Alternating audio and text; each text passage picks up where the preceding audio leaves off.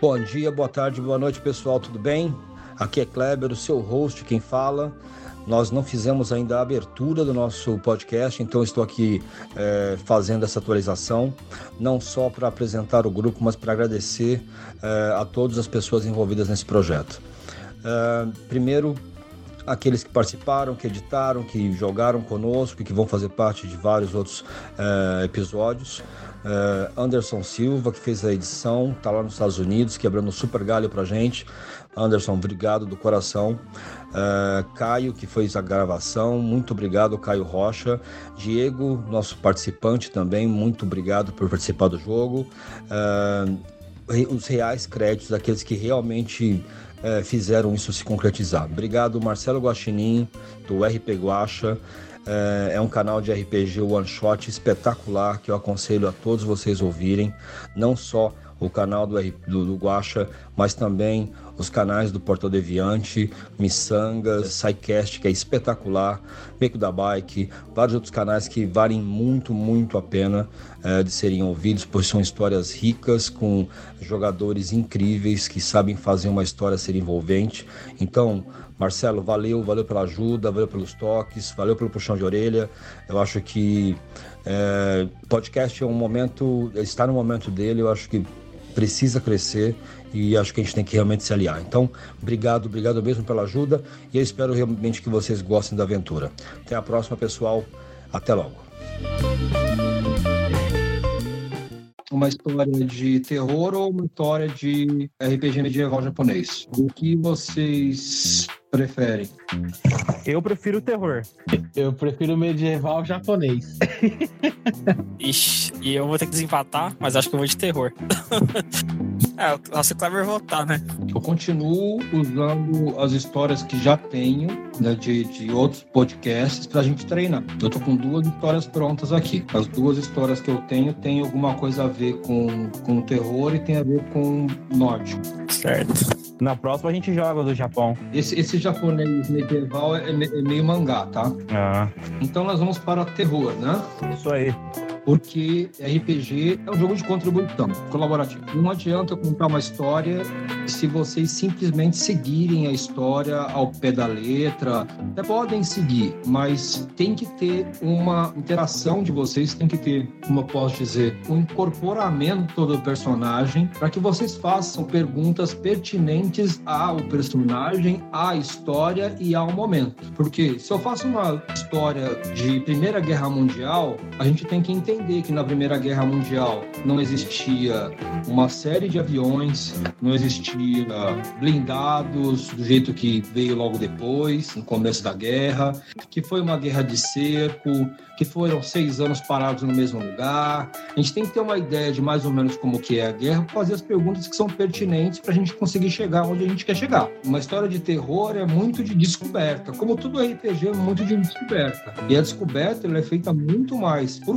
vocês, pelas perguntas e pelos caminhos que vocês querem seguir, do que exatamente o desfecho da história. A história tem vários desfechos, desfechos possíveis, mas vocês precisam incorporar os personagens de vocês para que isso aconteça ok? Ok. Amém. Ok. Bem, essa história chama Mistério de Tulu Azul. Eu gosto muito dessa história. Já ouviu, Caio? Não. Pelo nome, pelo não.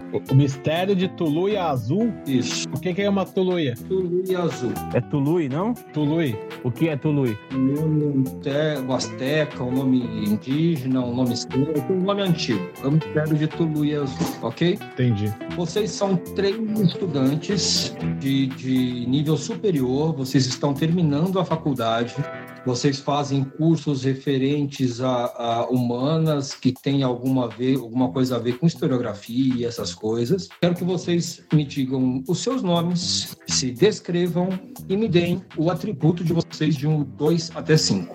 Lembrando as regras do sistema. Uh, quanto maior o seu atributo, mais forte, mais ágil você é. Quanto menor o seu atributo, mais inteligente e consecutivamente você consegue pesquisar melhor, tocar melhor um instrumento, cativar melhor, dar uma, uma desculpa esfarrapada para alguém, alguém aceitar, tem muito mais a ver com inteligência, ok? Sendo que o seu número sempre é um, acerto crítico. Então, se o seu número é 3, se o seu atributo é 3, você não é tão forte, você é mais inteligente e toda vez que você for lutar, você vai ter que tirar o seu atributo ou menos, ou seja, 3, 2 ou 1. Sendo que se você tirar 3, você está tendo um acerto crítico. Já para procurar alguma coisa, perceber alguma coisa, cativar alguém, é, convencer alguém, você tem que rolar os dados e tirar o seu atributo ou mais. Então, você tem que tirar 3, 4, 5 ou 6. Mais oportunidades, sendo que 3 é um acerto crítico, ok? Normalmente, quando vocês estão é, com alguma, alguma tarefa simples, vocês rolam mais dados, tarefas mais complexas, vocês rodam menos dados e normalmente quando vocês ajudam um ao outro, vocês podem liberar o teu turno para o outro e liberar um dado a mais para esse outro tentar aquilo que vocês precisam. E quando vocês têm armas, vocês também normalmente quando estão usando as armas têm um dado a mais, ok? Ok. É uma história de terror que se passa onde? Qual ano? É, vamos dizer que ele é dos anos 90. Anos 90? Isso. Tá, quem começa aí? Vou caçar aqui o nome bonito dos anos 90. Então vamos lá. Primeiro, eu preciso saber o nome de vocês. Meu nome pode ser Isaac. Meu pode ser Simons. Falta eu? É. Meu nome vai ser. Calma aí. Não tem nenhum nome legal hoje. Ted, Ted. É, Isaac, quantos anos você tem? Como que você é fisicamente? Qual o seu atributo? Tá, Isaac, eu tenho 22 anos. Sou alto, Alto quanto? 1,80m? 1,80m. Careca 1,80m, careca. e o porte físico magro. Tá, tem alguma característica que você gostaria de salientar? Você está criando sua persona. Meio nerd, camisa xadrez, óculos quadrado, meio fundo de gafa, meio nerdão. Ok, seu atributo, 3. o teu curso na faculdade, qual História. Só quer fumar maconha. Diego, O meu é o Simons. Ele é um cara é branco, né? É de 1,75m e ele é um ex-agente da CIA, da polícia. Caralho, você está se formando e você já era agente, caralho. Você está na faculdade, eu tô falando? Você está na faculdade, vocês estão terminando a faculdade. Tem 20 e poucos anos, você é faculdade na faculdade ainda, Diego. Eu falei minha idade? Mas a, mas a CIA pega o pessoal na faculdade, fio. Tá, mas ele pode ser estagiário, né? Ele não é um agente da CIA, cara. Agente da CIA não é estagiário. Não, mas é. Mas a gente da CIA não parece a gente da CIA. Ah, então a CIA se formou e depois voltou pra faculdade. Puta que pariu. Ele tá. Ele tá disfarçado, Clever. Você nunca assistiu Anjos da Lei? Que você bota um cara de 30 anos e que é 22. Eu não falei que ele é aposentado da CIA, falei que ele é ex-CIA. Caramba, é ex-CIA, já participou da CIA com 15 anos. Tá bom, então ele é CIA. Vou deixar, vou deixar, foda-se. Ele é CIA. Idade dele, Diego. Então, essa parte eu perdi. Tem que ter uma idade específica? É, ele tá terminando a faculdade, né? Mais ou menos a idade que termina a faculdade. Ah, tá. Tem que ser um cara, eu não vi essa parte. Tem que ser um cara jovem. A gente tá fazendo uma pós-graduação, tá? Te deixa liberdade. Ok, É uma pós? Ah, é um cara da faculdade. ok. Tá, então você tem 30. Qual o seu atributo? Três. Não, tinha que ser inteligente pra ser agente da CIA. Ué, você é um agente da CIA, você não é forte? Você é inteligente? É, a gente da CIA é, não é o Rambo e nem é um cientista. Ah. Nem os agentes da rainha, né? É, é um investigador policial. Ponto. Se um ex-matador também podia ser um John Wick da vida, mas não, mas você é um agente da CIA bunda mole. Três. Tem alguma particularidade que você gostaria de colocar nesse personagem? Lembra, lembra que vocês têm que criar as personas para ajudar com que vocês se reconheçam no jogo, tá? A, a imagem da história só vai acontecer quanto mais detalhes vocês derem. O personagem se veste com roupa toda preta, básica. Ainda tem um corte militar. E é uma pessoa muito é, quieta, misteriosa. E tra- traz seus traumas de, de ser um agente da polícia. Andy, sua vez. Bora. Então é o seguinte, meu nome- eu sou o Ted, eu sou um asiático de Wuhan. Tenho 22 anos e estou na minha segunda pós-graduação. Segunda pós em que Segunda pós, a primeira pós foi em física, a segunda pós foi em estatística e eu tenho dois prêmios em matemática e eu jogo xadrez. Muito bom. sei que eu precisava que fosse de humanas, cacete. Sinto muito. Eu sou um chinês. Chinês não tem, não tem sentimentos. Então humanas corta fora. Diego, É, medicina. eu vou colocar medicina forense, que tem mais a ver com o seu caso, tá? Isso, isso mesmo, medicina forense. O atributo seu. Meu atributo é um. Não existe atributo 1, é 2. Puta que pariu. S2, o mínimo. Ah, é? O mínimo é dois? É. Caramba, eu queria ser extremamente inteligente, então eu sou dois. É, cuidado com esse negócio de ser extremamente inteligente, tá? Na hora de uma briga, você se foda. Puta que pariu, a gente tá fudido. Eu posso, posso mudar um personagem, Cleber? Já era, já era.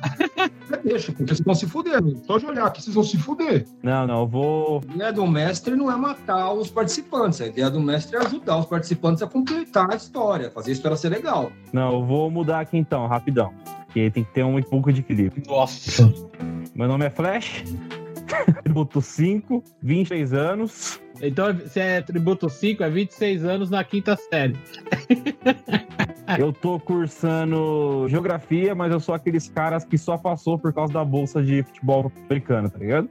Ah, podia ser educação física, hein? não contra, não contra quem fez. Aí muda que sou um cara. Eu sou careca, só que de ser magrelo, eu sou careca e forte agora. E branco, né? Meio moreno, senão fica skinhead. careca alto e branco. Não, fica redneck, pô. Coloca uma espingarda nas costas e vira redneck. Pronto, já anotei aqui pra não, não enlouquecer. Ficam mudando essa porra toda hora. e aí Eu fico me perdendo nos nomes depois. Eu eu tô anotando aqui pra ter um- uma base. Bem, deixa eu colocar vocês dentro da história então. Vocês estão na faculdade, já estão chegando perto da época de férias de, de verão. Estão bem na, na, na faculdade, mas alguns de vocês estão precisando de nota e nenhum de vocês são pessoas assim tão bem relacionadas junto às pessoas da faculdade. Vocês são diferentes, então não tem aquela, aquela história de vocês fazerem parte do, do grupo dos esportistas, dos grupos dos nerds, dos grupos de X ou Y. Vocês acabam não tendo um grupo muito definido, porque cada um tem o seu, seu destino determinado ali na faculdade, que é o Ted quer terminar a escola e, e fazer um negócio su- super show e ser um super um cientista do caralho. Flash já quer conseguir já ganhar a bolsa dele ir para o futebol. O Diego, que é o Simon, está tentando fazer aí um upgrade na carreira dele, mas é um cara que é traumatizado com a própria função que exerce. Então, de alguma forma, vocês não são participantes de grupos nenhum, tá? Vocês são pessoas que dentro da faculdade são pessoas comuns, que têm alguns amigos, mas que não fazem parte de nenhum tipo de patota maior. Na faculdade Abraham Lincoln, no Mississippi, faltam algumas semanas para poder terminar o semestre de aulas e existe a, a possibilidade de vocês, como vocês estão precisando de matéria, precisando de nota, e abriu no quadro de avisos um chamado para estudantes que quisessem ganhar notas extras participando de um estudo de uns professores. O professor vai se chamar Edgard Schwartz. Então ele colocou lá no quadro um seguinte aviso: a quem possa interessar, eh, abrimos vagas para alunos que queiram se aprofundar em uma nova matéria e ganhar pontos extras para o seu currículo. Os estudos iniciarão na próxima quinta-feira e os interessados devem, no caso, se apresentar no, no- no dia e preencher a lista, ok? Lá nos Estados Unidos, você coloca uma lista no quadro, as pessoas escrevem o próprio nome na lista. Ted, você viu esse aluno e se sentiu interessado. Por quê? O que te chamou a atenção? Ah, eu tô interessado porque eu vou conseguir deixar minha nota quase 100% acima de qualquer um para poder ter uma, boa, uma bela bolsa. É, Simon, você se sentiu interessado. Por quê? Eu vou me candidatar porque eu preciso muito me, de uma profissão nova, preciso me especializar em medicina. É uma oportunidade. E você, Flash? Eu acho que arqueologia é legal. Eu assisti muito Indiana Jones. então, pra mim, eu acho estudar arqueologia, eu vou sair por aí com um chicote invadindo tempos antigos. Isso é quarta-feira, vocês preenchem o nome de vocês no quadro. Dia seguinte, às 8 horas da manhã, vocês se encontram com o professor na sala. Junto do professor tem uma garota chamada Stephanie Hick. Na verdade, a Stephanie já é uma estudante também de história, trabalha com o Edward há muito tempo. Muitos dos projetos que eles elaboram, eles elaboram juntos, um ajuda o outro. Ela é uma menina bem inteligente, já bastante colada nesse ramo, tá? Então, chegam, vocês chegam, se sentam, ele se apresenta a vocês, tudo bem, classe, tudo bem? Meu nome é Edgar Schwartz e eu não sei bem o porquê que vocês vieram, porque eu não coloquei o motivo real das nossas aulas, disse que era apenas um projeto. Mas eu acredito que nós vamos aqui dar um salto de explosão de cabeça, um salto fenomenal em relação ao estudo do passado e algumas coisas que nós viemos estudando há alguns anos, estamos chegando no final desse estudo, estamos precisando de pessoas para ajudar a gente a fazer com que esse processo se finalize. Inicialmente, eu vou entregar a cada um de vocês um pergaminho. Eu peço para que vocês possam podem utilizar o computador para fazer a tradução, é um pouco mais lento porque são escritas muito antigas. Se vocês tiverem algum conhecimento de aramaico ou de grego antigo, ajuda, mas vocês podem usar o computador. Vocês podem usar a Stephanie, que já está acostumada a usar esse tipo de programa para tradução. Ele demora um pouco, mas estudem esse, esses pergaminhos e depois, daqui a umas quatro horas, eu retornarei para ver se vocês conseguiram chegar a alguma conclusão, ok? Ok.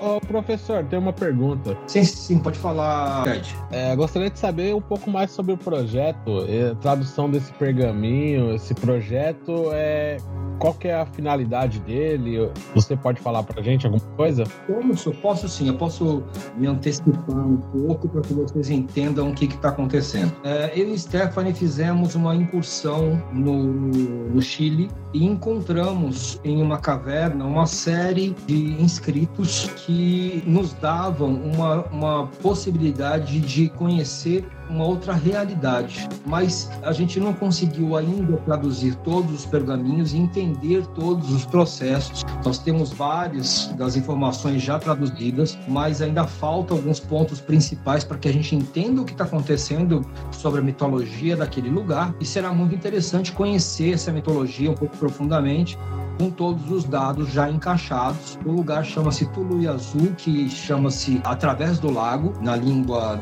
é, regional deles, e nós estamos tentando terminar esse projeto para esse ano ainda, para poder fazer a apresentação para o, o corpo docente e mostrar, mostrarmos que existia, sim, uma tribo não conhecida até o momento, uma civilização não conhecida até o momento, com conhecimentos místicos muito superiores àquilo que a gente acredita que hoje seja possível. Então é para isso que a gente trouxe vocês aqui para ajudar nesse projeto, ver se a gente consegue terminar o mais rápido possível. Tudo bem? Ok. Tudo bem. Muito interessante, professor. Vou procurar isso, vou começar a caçar agora. Tá bom. Cada um de vocês está com um pergaminho. E aí, vamos lá. Vamos começar a rodar os dados.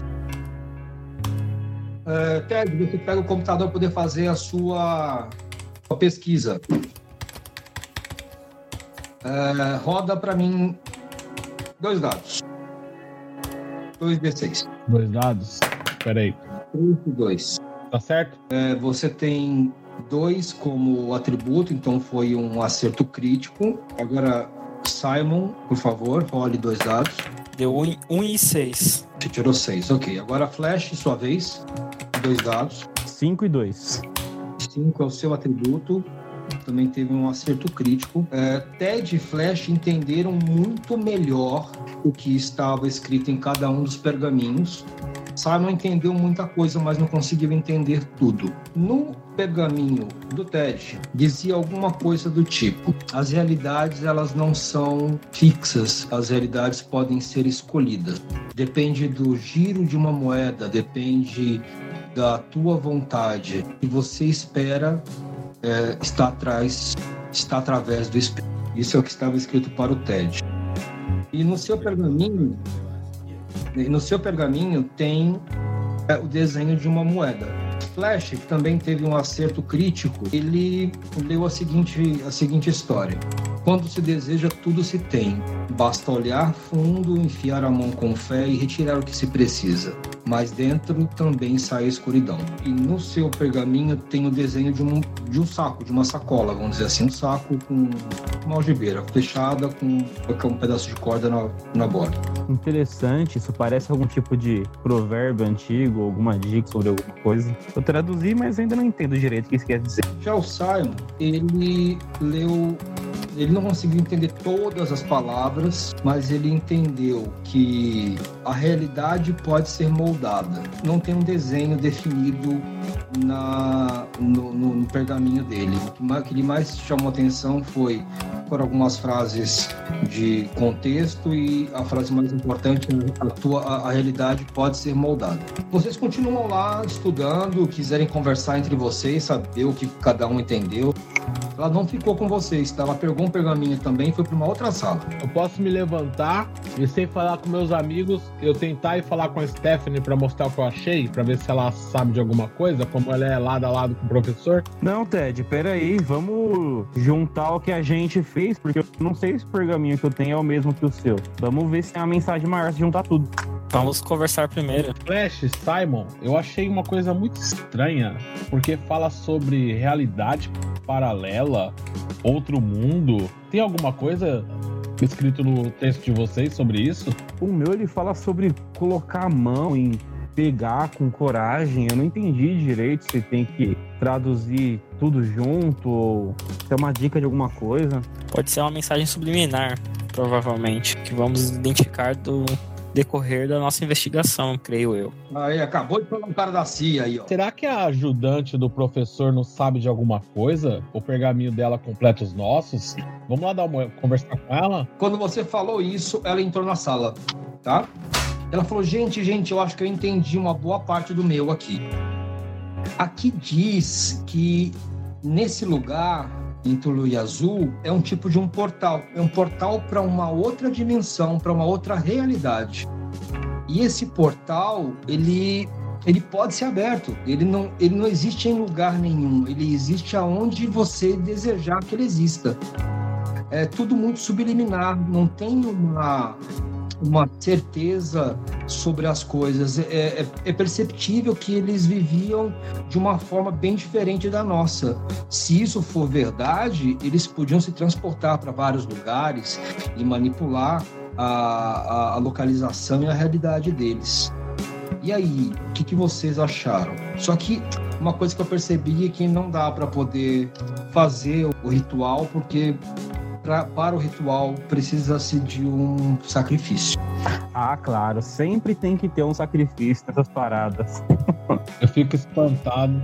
Pelos meus cálculos aqui, pela matemática e física que eu já estudei todo esse tempo, isso é impossível que ela está falando de acontecer.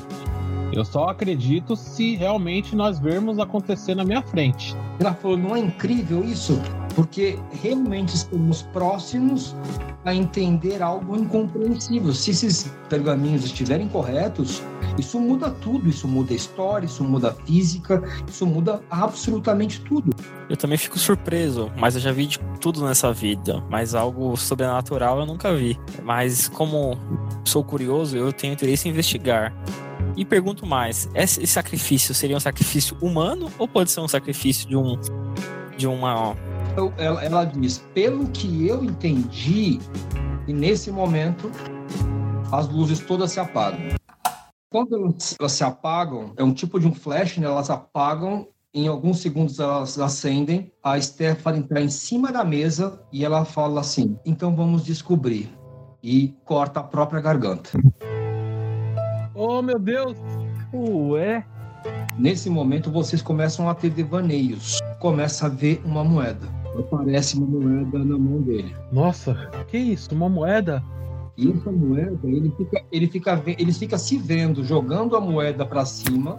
Nossa, uma moeda na minha mão. E a moeda só dá cara. Ele fala cara, e a moeda dá cara. E ele fala cara, a moeda dá cara. E ele fala cara, a moeda dá cara. E ele continua. E fala, e agora se eu quisesse coroa? A moeda da coroa. Aí ele fala: Mas e se eu não quisesse que desse nem cara nem coroa? e aí ele joga a moeda para cima e a moeda fica girando no ar. Nossa, que louco. Nesse meio tempo, o Flash tá gargalhando com um saco de pano na mão, arrancando assim, calhamaços de dinheiro jogando pro alto. E rindo à toa. Tô rico, porra. Tô rico. E aí ele para de jogar o dinheiro pra cima, vai pro saco, enfia a mão dentro do saco e ele tira um rato preto. Ué. De olho vermelho e coloca o rato preto em cima da mesa. Nesse mesmo momento, Simon está olhando para o próprio corpo, meio extasiado, e ele percebe que as unhas dele crescem e diminuem. De uma forma muito ágil, elas crescem e diminuem. O rato preto anda até a frente do Simon. O Simon coloca o dedo no rato preto. O rato preto começa a crescer. Caramba! Aí fica quase o tamanho de um gato. E de repente, tudo se apaga de novo. E vocês voltam ao normal. Vocês estavam tendo visão também? Eu tava na loucura. Não entendi nada que aconteceu agora. Será que isso que aconteceu era de verdade? Ou tivemos um sonho? Mano, o que, que aconteceu, velho? Que loucura foi essa? Peraí, aquela menina se matou de verdade? O que aconteceu aqui? Eu começo a procurar pra ver como os pontos estivessem acreditando no que eu tô, tô vendo. Vocês ainda enxergam algum corpo em cima da mesa? Vocês três desmaiam. Vocês acordam num lugar todo acolchoado, branco, cada um em uma sala, com camisas de força. Nossa. Os três estão em salas acolchoadas, brancas. Eu vou descrever a sala: uma cama fixa de espuma com 100 molas, uma pia, um vaso e uma porta. Vocês estão em salas acolchoadas brancas, vestidos com, com uma calça branca e um, uma camisa de força branca. Então eu acordo, começo a olhar para as minhas mãos amarradas, quase pras costas, eu começo a me debater e gritar, perguntando o que tá acontecendo. Eu fico mais olhando pra ver onde que eu tô. Tento levantar. Eu também tento me debater também pra tentar escapar da minha camisa de força. É, todos vocês rolam em um dado. Três. Três. Pelo menos o meu é 3. Puta que pariu. Tá bugado isso. Então, se acaso aconteceu isso, eu vou seguir a regra normal. Então, vamos. Ted, você gritou? Gritei, me debati e comecei a bater na porta com o meu corpo. Tá. O Simon te ouviu, tá? Tem alguém aí? Me ajuda, tem alguém aí? Sim, Ted, te ouço. Também estou preso numa sala, numa camisa de força. Você está sozinho aí? Eu tô sozinho. Socorro, alguém me ajuda. O que tá Então eu acontecendo começo a aqui? gritar e falo pra alguém sol- me soltar. Ninguém aparece, não. Parece que estão sozinhos no corredor. Vocês estão em salas separadas, então vocês não estão juntos. Tem algum jeito, Kleber, da gente sair dessa camisa de força? Cara, vocês têm que começar a pensar. Ô, Kleber, Kleber, descreve a sala pra mim, por favor. Toda branca, deve ter uns 4 por 4 metros, uma sala grande, toda branca, com uma, uma cama fixa, para que você não possa arrancá-la e nem se machucar com ela, só colchão de espuma, uma pia simples, acionada pelo pé, para que você também não arranque a pia fora, e um vaso sanitário de inox. Não tem janela, não tem porta, não tem nada? Uma linha que tem uma, uma janelinha na porta para passar comida, para pessoa olhar você lá dentro. Tá. Não. Eu, Flash, levanto, tento levantar. Eu vou em direção à porta e eu tento olhar pela janelinha ou uma fresta. Coisa que corta, cortante ou pontuda na sala? Não, Eu não consigo quebrar essa peça de inox para fazer algo cortante. Tá. Embaixo da cama? ela tá fechada. Nada, ela é uma cama de concreto que ela sai da parede, ela é fixa. Ah, tá.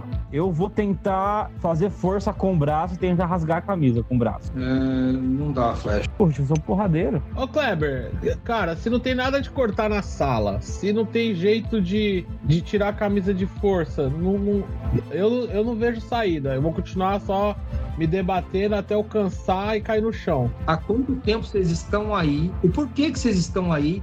Parem para poder pensar o que aconteceu. Se eu, se eu fizer o mesmo exercício que eu fiz na sala, de imaginar algo, vai acontecer aqui comigo? Igual as unhas crescendo. Posso tentar imaginar rasgando a, a camisa de força com as minhas unhas e eu consigo? Não sei. Você pode, pode tentar. Eu, eu quero gritar o nome do professor, Kleber. Quero gritar o nome do professor. Primeiro, o Diego tenta fazer as unhas dele crescer. Então, eu imagino, você tá com as duas mãos amarradas para trás, né? Com as unhas perto do cotovelo, imagino eu. E você pensa nas suas unhas crescendo e elas crescem e elas começam a rasgar a sua camisa nos cotovelos. Mas não o suficiente para tirar você de lá. Nesse mesmo momento, eu aviso o meu colega, pelo menos o Ted me ouve. Eu não sei se o Flash me ouve, mas eu, eu falo pro Flash que minha imaginação está real- de novo vindo à realidade. Minhas unhas estão crescendo, eu estou conseguindo rasgar minha, minha camisa de força. Eu tento imaginar o rato de novo. Deixa eu colocar de novo em perspectiva. O Ted ouve o Simon. O Flash não ouve o Ted, mas ouve o Simon. Ambos ouvem o Simon. Ah, tá. Então o Caio, o Flash pode tentar imaginar novamente o rato. Um, um bicho de novo, sei lá, um gato, um macaco, pra tentar me soltar daqui. Realmente apareceu um rato, porque isso aqui é um macaco, cara. Ué, eu tô concentrado e eu tô imaginando um, alguma, um bicho me soltando, sei lá, um macaco pra poder desamarrar a camisa, tentando procurar um, um bolso pra colocar a mão. Porque vai que eu posso imaginar vários bichos, tô tentando por um. e o rato também, ué. Vai que esse macaco sai do seu rabo. Mas vai lá, você quer que tem um macaco? Imagina o rato, imagina o rato. O rato roendo a roupa. Tenta esse rato roer a sua roupa pra ver se te liberta. Então só chama o rato. Chama o rato. Rato. Eu não sei como que chama um rato, não sei que barulho o rato faz. Imagina um pedaço de queijo, pode chamar o rato. Você joga a Pokébola. É você, rato! Você chama o rato algumas vezes, aí você começa a sentir uma, uma cosquinha na barriga. E aí você sente que tem alguma coisa dentro da sua roupa. Puta que pariu. Eu fico tentando falar com o rato e ah, eu vou apertando ele na parede pra ele andar em direção ao braço, conseguir roer a roupa. Ah, cara, ele até anda em direção ao, ao- ao braço, mas ele não, não tá com vontade de roer sua roupa, não. Ele só tá lá dentro. Não, começa a imaginar o rato roendo a roupa. Dá com a força da mente, tipo a força. O rato apareceu, mas ele, não- ele não tá muito afim de roer roupa, não. Ah, então eu cansei, eu desisto. Eu sentei e vou esperar pra ver o que eu faço depois. E você vai largar o rato dentro da sua barriga, lá na, na sua caneta. Ô Kleber, eu consigo fazer essa moeda. Eu consigo fazer a minha moeda ir pra algum lugar ou ela só fica dando cara e coroa? A sua moeda não tá com você. Eu tô imaginando minha moeda. Le- Vocês têm que lembrar das frases. Vamos tentar lembrar de novo da frase do TED. A realidade do que uma conjunção de possibilidades. Essas possibilidades podem ser manipuladas, basta que você queira e peça. No Flash, ele estava com um pergaminho que tinha um saco que dizia: tudo aquilo que tu precisa, basta querer. Mentalize, enfie a mão. Mentalize, olhe para a escuridão e retire. Mas a escuridão pode sair junto com você. E o Simon era: tudo que é é, real é mutável. Ouvindo isso, o TED pode me ajudar a se tornar real a minha vontade? De, por exemplo, de com as unhas conseguir rasgar a minha camisa de força? E eu vou pensar assim, eu vou ficar repetindo sem parar. A realidade pode ser mudada, a realidade pode ser mudada, a realidade pode ser mudada. E eu vou começar a pensar que eu tô do lado de fora sem a camisa de força. Não, não, não funciona. Pensa diferente. Você tá, você tá querendo poderes de super-herói. Esse não é um RPG de super-herói. Ele conseguia fazer cara ou coroa. Ele conseguia forçar uma tendência, forçar um resultado. Eu tentando, eu posso moldar, o, eu, eu consigo moldar o destino, né? Pelo que eu vi lá, moldar a realidade. Minha realidade é que eu estou preso. Podia moldar um resultado, ele podia escolher um resultado, ou ele tinha controle sobre os resultados. Tinha controle sobre os resultados. Então, se ele tem controle sobre o resultado, eu tentando fazer uma ação, ele não consegue me ajudar eu, eu ter sucesso na minha ação, O que, que é jogar uma moeda? jogar ao destino. É aleatoriedade, não é? Isso. Se ele pensou no rato e o rato apareceu dentro da roupa dele, eu tenho alguma possibilidade de eu tentar fazer esse rato roer a roupa dele de alguma forma ou não? E o Flash não ouve o TED. Ah, tá. Se o Flash está conversando com o Ted, eu imagino que vocês estão entre com células separadas entre vocês. Então, se o Ted quer falar com o Flash ou o Flash quer falar com o Ted, o Simon vai ter que intermediar. Pessoas, meus amigos, eu creio que eu seja a chave desse jogo, porque eu consigo comunicar com os dois. Então eu preciso de ajuda de vocês. E eu sinto que temos que soltar um por vez, unir as três características de cada um e soltar e unir para soltar um de cada vez. Acho que não vou conseguir com cada atributo cada um se soltar. Eu consegui fazer aparecer um rato aqui, mas eu não consigo fazer o rato fazer o que eu quero. Tô com um rato preso na roupa, daqui a pouco ele vai ficar com fome e eu não sei o que fazer. Simon, você conseguiu falar com o Flash? Ele tá solto? O Flash está com um rato preso ao corpo. Eu acho que ele precisa de ajuda para conseguir fazer o rato roer a roupa ou em algo para soltá-lo. Você tem alguma ideia? E você? Você conseguiu fazer aparecer alguma coisa? Ah, eu esqueci já.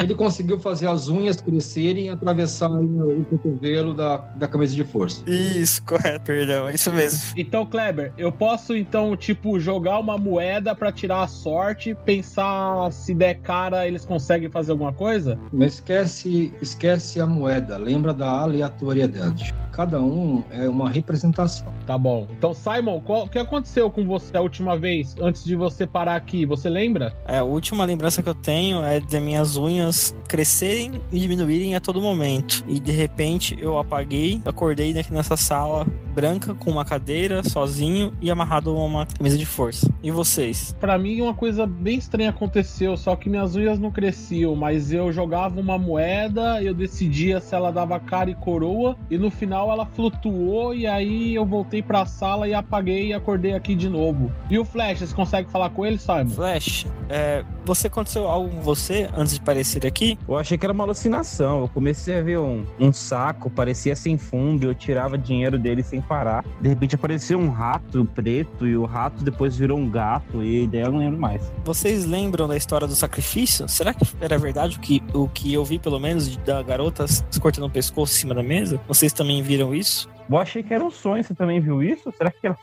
esse negócio de, de portar coisa séria? Ted, você também enxergou a menina se cortando na garganta? O Flash também viu isso. Eu também vi a mesma coisa. Ela se suicidou na nossa frente. Um, um tributo para conseguir liberar o portal? Será que foi isso? Então será que o portal que nos trouxe até aqui? Será que nós conseguimos fazer algum sacrifício animal? Acho que a garota acho que já se sacrificou para virmos aqui. Será que temos que fazer outro sacrifício para sair? É isso que você disse? Será? Ué. Vou, vou perguntar para o Flash, um minuto. Ei, Flash, o que você acha sobre fazer outro sacrifício para sair daqui? A única coisa que a gente tem para sacrificar aqui é um rato, mas eu não consigo nem pegar ele. Mas você consegue se bater nele, não consegue? Ah, eu não tô falando com você. a melhor alternativa é já tentarmos sair, voltar à realidade que estávamos, ou temos algo a descobrir aqui para investigar nessa realidade? Será que essa realidade é uma outra realidade? Será que se a gente sacrificar o rato, a gente não parte para uma outra realidade onde não estaremos presos? Vamos esquecer a parte de sacrificar o rato agora. Vou tentar tirar o rato da minha roupa. Vou tentar deixar a roupa frouxa, sei lá, pular, me debater, ver se o rato sai. Então manda ver aí. Tem brecha, tem assim, um vão entre a calça e a camisa, tem um vão. O rato não é um rato muito grande, ele é pequenininho, é um ratinho preto de olhos vermelhos. Ele cai no chão e ele anda um pouquinho, senta e fica olhando pra você. E aí, Flash, o que, que você acha? Tem que matar esse rato pra, como sacrifício? Ou ele pode nos ajudar em algum jeito de sairmos daqui, dessa sala? Não sei, vou deixar na mão vocês que eu não tenho a mínima ideia. Se quiser, eu piso no rato. Ele tá quietinho aqui me olhando, se ele pode me ajudar. Eu vou tentar imaginar o rato. Esse rato consegue passar por baixo da porta da, da cela? A porta é bem justinha, cara. Você acha, que, você acha alguma serventia outra nesse rato? Senão, não custa nada tentar matar ele e fazer sacrifício e ver o que acontece. Simon, Simon, eu grito pro Simon antes de quando ele, eu ouço ele falando isso pro Flash, eu grito pro Simon. Oi, oi. Eu sei de uma coisa que rato normalmente conseguem descobrir saídas onde ninguém tá vendo. Não tem como ele tentar assustar esse rato para ver se o rato consegue escapar por alguma brecha, algum lugar que a gente não tá identificando? Boa ideia. É, o Flash, tente ameaçar o rato de alguma maneira, chutá-lo, é, mas sem conseguir matar, para ver se ele foge e descobre alguma saída, alguma fresta, algo que a gente não consiga ver. Eu achei essa ideia meio idiota. Tá preso comigo na sala. Se eu tentar matar ele ou não matar, ele vai vir pra cima de mim. E da última vez que eu vi esse rato, ele virou um gato. Vai saber o que ele pode virar agora. É, ficou do tamanho de um gato, enorme. Não quero uma ratazana no meu quarto. Quando ele foi pro lado do Simon e o Simon colocou a mão nele. Nesse meio tempo, enquanto vocês discutem, o rato tá ali sentado olhando para o Flash e de repente ele se transforma numa nuvenzinha negra e some. Nesse mesmo momento, você percebe que no canto superior direito do seu quarto apareceu uma sombra negra. Isso pra quê? Pro Flash? Pro Flash. Tá, o rato virou. Essa sombra negra é a mesma da moeda? É uma sombra que você não consegue entender com o quarto do branco, tudo iluminado, como é que pode ter uma sombra negra no canto do teto. Eu vou andar em direção à sombra, tentar alcançar ela pra ver. É uma sombra, tá paradinha lá por enquanto. Eu não consigo, sei lá, tentar colocar a mão, ver se muda alguma coisa. Tá muito alto pra você. Ah, tá. Eu vou, eu vou falar com o, com o Simon. Falar, o rato sumiu aqui. Não sei onde ele foi parar e apareceu uma sombra bem esquisita. Alguma coisa mudou no quarto de vocês aí? Ah, aparentemente eu não consigo ver nada do meu quarto aqui de diferente. Ô, Ted, você vê alguma coisa no seu quarto de diferente nesse momento? Não, não vejo. Por quê? Aconteceu alguma coisa? O Flash falou que aparece uma sombra negra e o rato sumiu. O que poderá ser isso? Estranho, essa sombra negra, quando eu jogar, quando eu vi que eu tava jogando a moeda e eu não pedi nem cara e nem coroa, apareceu uma sombra negra também e levou a moeda embora. Caramba, será que isso pode ajudar o Flash de alguma maneira? Eu vou perguntar aqui pro Flash. Você tem alguma ideia, Flash? Você consegue chegar perto da sombra? Consegue fazer algo? Não, não consigo chegar. Não sei de onde que ela veio. Então, não sei. A sombra está crescendo, tá? Tá crescendo? Atualmente ela está crescendo, devagar e continuamente. Gente, a sombra tá crescendo. Alguém tem uma ideia logo aí. Mas será que essa sombra é algo ruim ou algo bom? Nunca vi uma sombra boa. Você consegue mentalizar algo pra mudar com, a- com o seu pensamento? Eu vou tentar imaginar pro rato voltar. Menos o rato tava mais de boa. Qual que é a probabilidade do trinco da minha camisa de força tá velho e ele se arrebentar? de Tanto me rebater. Você se debate e o trinco quebra, parece que era um trinco velho Ai, e ele não suportou o, o esforço. Aí na hora que se arrebenta, eu grito pro Simon: Simon, falei a probabilidade de acontecer algo e aconteceu. O trinco da minha camisa se arrebentou e eu falei: esse trinco pode estar velho e pode arrebentar. Qual a probabilidade? Ele se arrebentou. Será que de repente você pensando ou falando alguma coisa não aconteça algo? Eu vou tentar aqui, mas tente isso na porta também antes, pra escapar daí da sua sala. Então eu penso: qual será a probabilidade de eu sacudir o trinco dessa porta com toda a minha força e ele se arrebentar? Jo- Joga um dado pra mim, por favor, um D6. Quatro. Vocês escutam barulhos no corredor e a porta do, do Ted se abre e entra um cara. Não! Aê! Ele tem bandeja com comida, que um suco, uma maçã, e aí ele fala: Você se soltou de novo? Será que a gente vai ter que brigar mais uma vez? E ele vai lá, se pede pra ele deixar você pelo menos sem, sem a camisa pra poder comer. Ele concorda, mas que quando ele voltar, você vai ter que colocar a camisa de volta. Mas eu posso perguntar quem que ele é, porque eu tô aqui? Você tá aqui pro seu bem, você tá aqui pra se curar. E dar tudo certo. Só não dá trabalho, por favor. Hoje não. Então beleza, então eu sento e vou comer. e sai. No quarto do Flash, aquela sombra, ela cresceu, ela cresceu a ponto de se transformar numa imagem humanoide, dobrada meio que no teto e nas duas paredes do canto. Pernas, tronco, cabeça e braços com garras. E ele atravessa a porta, a porta fica aberta e ele desce o corredor. E aí quando ele chega no final do corredor, já alguns minutos depois que vocês não conseguem perceber porque tá tudo muito escuro, você começa, vocês começam a ouvir gritos. O Ted está com a porta aberta.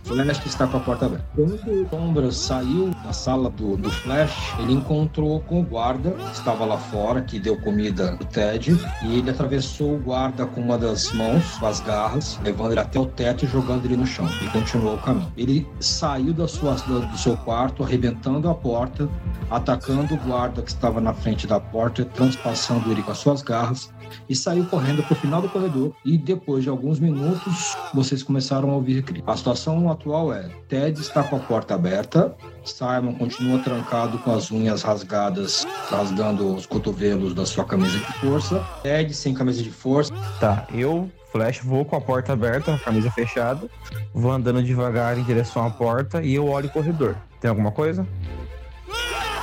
Tem um cara estraçalhado na sua frente, o guarda que estava cuidando de você. Eu consigo ver a porta de outros quartos? Você percebe que tem duas portas adjacentes às suas. Eu vou andando em direção à porta que tá aberta primeiro. Com a camisa de força e a porta aberta. O Ted tá fora da camisa de força com a porta fechada. E Ah, tá. Eu vou em direção à porta mais próxima de mim. E eu tento chamar, bater alguém, ba- bato na porta e chamo pelo, pelo Ted e o Simon. É, o, mais próximo de você é o Simon, que estava na sua, do seu lado na- na- no corredor. Por isso que ele te ouviu. Ei, Simon, tá conseguindo me ouvir? Eu consegui sair. Não sei como. O- o- a sombra abriu a porta. E aparentemente, aparentemente ela matou o pessoal aqui. É bom a gente ir embora logo. Tem que dar um jeito. Tem um cara morto aqui na, na, na, na- porta. Consegue me soltar? Ou consegue me ajudar? Eu estou ainda preso na camisa de força na sala. Será que você vê alguma A, a porta abre por fora, Clever? consigo abrir normal? Tem que ter chave, alguma coisa? Uma chave, né? Eu vou olhar no corpo do guarda. Eu vou olhar no. cu- Joga um dado. Dois, dois dados. Tirei 4 e 4. 4, 4, teu. Você acha o molho de chaves na cintura dele. Você tá tendo grande dificuldade para poder pegar esse molho de chaves com as mãos amarradas. Tá, eu vou tentar mentalizar e chamar o rato de volta. Deixa outro mentalizar outro rato. Tento falar, rato, me ajuda. Pedindo ajuda pro rato. O rato ele aparece e sai andando pelo corredor. Che... Puta, ele vai embora? O rato, vem aqui, me, me- me pega a chave pra mim. Tá, eu vou tentar andar em direção à porta do. Do Ted. Ele consegue me ouvir agora que eu tô fora? Agora ele, ele ouve. Ted, você tá aí? Tô, tô aqui, quem que é? É o Flash. O que tá acontecendo aqui? Tem um cara morto aqui fora, tem uma chave aqui, mas eu não consigo pegar. Eu tô com as mãos sol... eu tô com as mãos livres, eu consegui me soltar da camisa. É. O Kleber falou que a porta é muito estreita pra eu jogar a chave pra dentro. Eu consigo tentar com a perna ali ou batendo o, o braço, tentar abrir a portinha, aquela que- portinha da, da porta que entrega a comida? Do Ted. De quem? Pode tentar. Tá, eu vou tentar abrir a portinha. O primeiro com o pé, depois empurrando com o cotovelo pela camisa. Ela abre? Você chuta a porta e a porta se abre porque ela não estava trancada. Quando o guarda deixou a comida pro, pro Ted, ele deixou a porta destrancada. Caramba, eu sou burro, hein, velho? Eu sou burro, hein, mano? Eu tô gritando com a porta aberta. Então é o seguinte, na hora que eu descobri que a porta tá aberta, Não, me solta. Pega, me solta. Abre essa camisa minha aqui também. tá, eu abro a camisa do Flash. Tá, você, faz como? Você pega a chave do guarda e abre? Ou você usa sua mão? Eu desamarro, eu não consigo desamarrar ele com a minha mão? É, a, a- camisa é amarrada ou ela é trancada? Ela é um cadeado que fica atrás da gente. Ah, então, então eu vejo, eu olho pra, pra camisa dele, vejo que é um cadeado, e aí eu olho pro guarda e vejo a chave, tem um molho de chave com guarda e eu vou pegar. Ok? Eu peguei a chave, eu consegui? Ok, então eu vou começar a testar as chaves na- no cadeado do, do rapazinho aí. Quando você tenta, eu vou, vou falar, "Ô, aquela hora a gente tava falando das coisas estranhas que tava acontecendo. Tenta mentalizar que a próxima chave vai ser a chave certa pra gente ganhar tempo. Eu pego uma chave e eu falo qual que é a probabilidade de eu acertar essa chave nesse molho de chave. E eu enfio a chave e giro. E aí, Kleber? A mesa de força abre. Boa. Beleza, soltei você. Então agora a gente tem que dar um jeito de soltar o Simon. Tenta repetir o processo aí. Saio correndo e aí eu pego o molho de chave e eu falo qual que é a probabilidade de eu acertar novamente a chave correta pra abrir a porta e enfio na tranca. A porta abre. Aê, porra. Eu tô, eu tô me descobrindo, cara. Não é possível. A porta abre. Aí, beleza. Aí, de novo, eu repito a mesma pergunta e eu falo pro Flash, vira Flash, e eu falo qual que é a probabilidade de eu acertar novamente a chave pra abrir a roupa do Simon. Vocês três estão soltos agora. Vocês três estão soltos das salas e olham um corredor eh, estreito e contínuo. Vocês percebem as luzes, uma luz piscando no meio do caminho. E a gente vai. O que a gente vai fazer agora? Vamos andar em direção à luz? Isso parece aqueles caminhos doidos quando você morre, tem que andar em direção à luz. A gente só tem, só tem a- a- essa luz como um guia. Eu acho melhor a gente já correr pra descobrir o que é. E, e os gritos aumentam ao longe dentro do empreendimento. Mas isso é perto da luz ou longe da luz? É meio caminho, assim, um pouquinho mais do que meio caminho da luz. Próximo da luz não tem nada. Então a gente vai investigar de onde vem os gritos. Ver se tem alguma sala, alguma cela. É isso?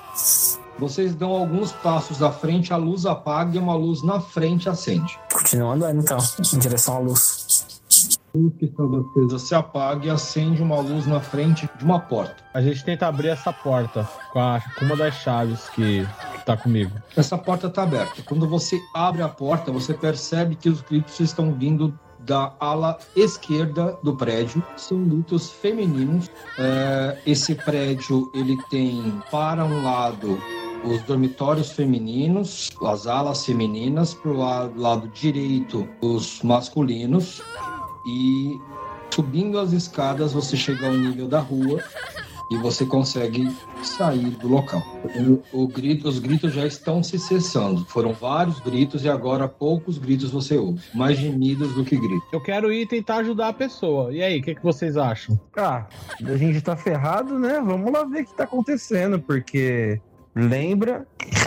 Só lembra que a sombra lá tinha uma sombra estranha e ela arregaçou a porta, matou um cara, então a gente tem que ficar esperto. Ah, mas vamos lá, porque poderia ser um de nós, né? E a gente ia querer ter ajuda. Vamos tentar. Se tiver alguma coisa de errado, a gente corre. Vamos lá. Antes de ir lá, vocês não conseguem ver se o policial que estava caído tem alguma arma? É verdade, vamos pra um, um guardinha, enfermeiro. Só um enfermeiro, cara. Ô, Kleber, tem alguma coisa em volta que a gente pode pegar? Uma barra de ferro, alguma coisa? Nada, nada de muito importante. Acho que vocês, se vocês forem até a cozinha, vocês podem achar facas. E talvez no armário de limpeza vocês encontrem é, vassoura, é, rastelo, talvez um martelo. E a área de administração ela ainda está trancada, né, a parte que sobe. Ainda existem algumas salas ali a serem exploradas, se vocês quiserem, mas os gritos do quarto da, da ala feminina se cessaram totalmente. Os gritos não cessaram, o que vocês querem fazer? Embora ou investigar? Se os gritos se cessaram, provavelmente a pessoa já morreu. Eu acho melhor a gente dar uma olhada, pelo menos, na porta da administração para ver o que está acontecendo aqui e ir embora. Pode ser. Nesse meio tempo, o corredor onde vocês estão, que já não é mais o corredor onde vocês estavam das salas, ele tem luzes tênues mostrando os dois caminhos. As luzes se apagam e vocês sentem passando por vocês uma energia ruim. E os gritos na ala masculina começam. São gritos tenebrosos, gritos de pavor, de dor, de medo, de, de tudo aquilo que o, ser humano pode calcular que seja ruim. Eu dou uma mudada de ideia, hein? Eu dou um cagaço e eu quero agora só ir embora. eu falo, Flash, Simon, meu, tá muito sinistro isso aqui, meu. Acho melhor a gente ir embora e lá a gente chama a polícia, alguém, sei lá. Tem, vou procurar ajuda também. Eu concordo. Vamos tentar sair. Vocês vão sair de roupa de hospício? A gente vai tentar procurar roupa, então. Tem alguma sala, procurar alguma sala com algum vestuário diferente da de doido. Primeiro abre, primeiro abre a porta que leva para o andar superior. Joga, joga 2d6. 4 e 6. Tá, era para destrancar. Destrancar é um ato físico. Com as mãos você não conseguiu. É a vez do Simon tentar abrir a porta. Tentando aqui, calma aí, tô tentando. E aí, consegui? O seu atributo é 3, né? Você botei 3. Um teste de força você também não conseguiu. Sua vez agora, Flash, de abrir a porta. É um dado só, dois dados, né? 2d6. É força, tá? Ah, Vamos ver.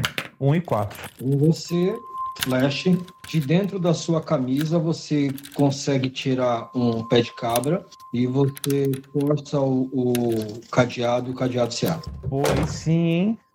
Mas a gente conseguiu abrir essa porta.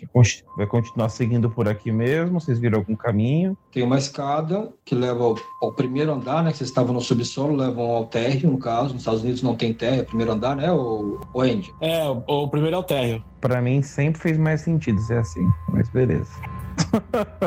Como eu estava falando, vocês têm um corredor. A primeira porta é a porta da, da administração, onde tem os arquivos de todos os doentes.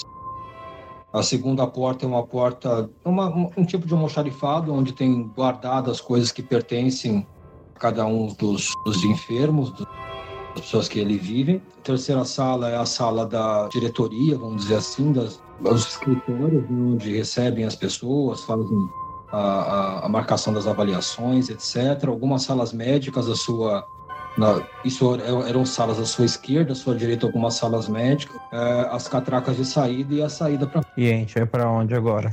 E aí, vocês querem investigar alguma sala ou vocês querem tentar já correr direto pro corredor? Eu tô com um pé de cabra. Vamos ver o que tá acontecendo aqui. Eu tentaria já sair direto. Se você quiser ver, eu quero ver. Só que eu já acho que a gente precisa tirar pelo menos essa roupa de louco, né? Vamos correndo até a porta pra gente ver se é a saída mesmo. Se for, a gente sabe que é por ali que vai embora. Então a gente consegue explorar o resto, depois vai embora dá errado. Fechado.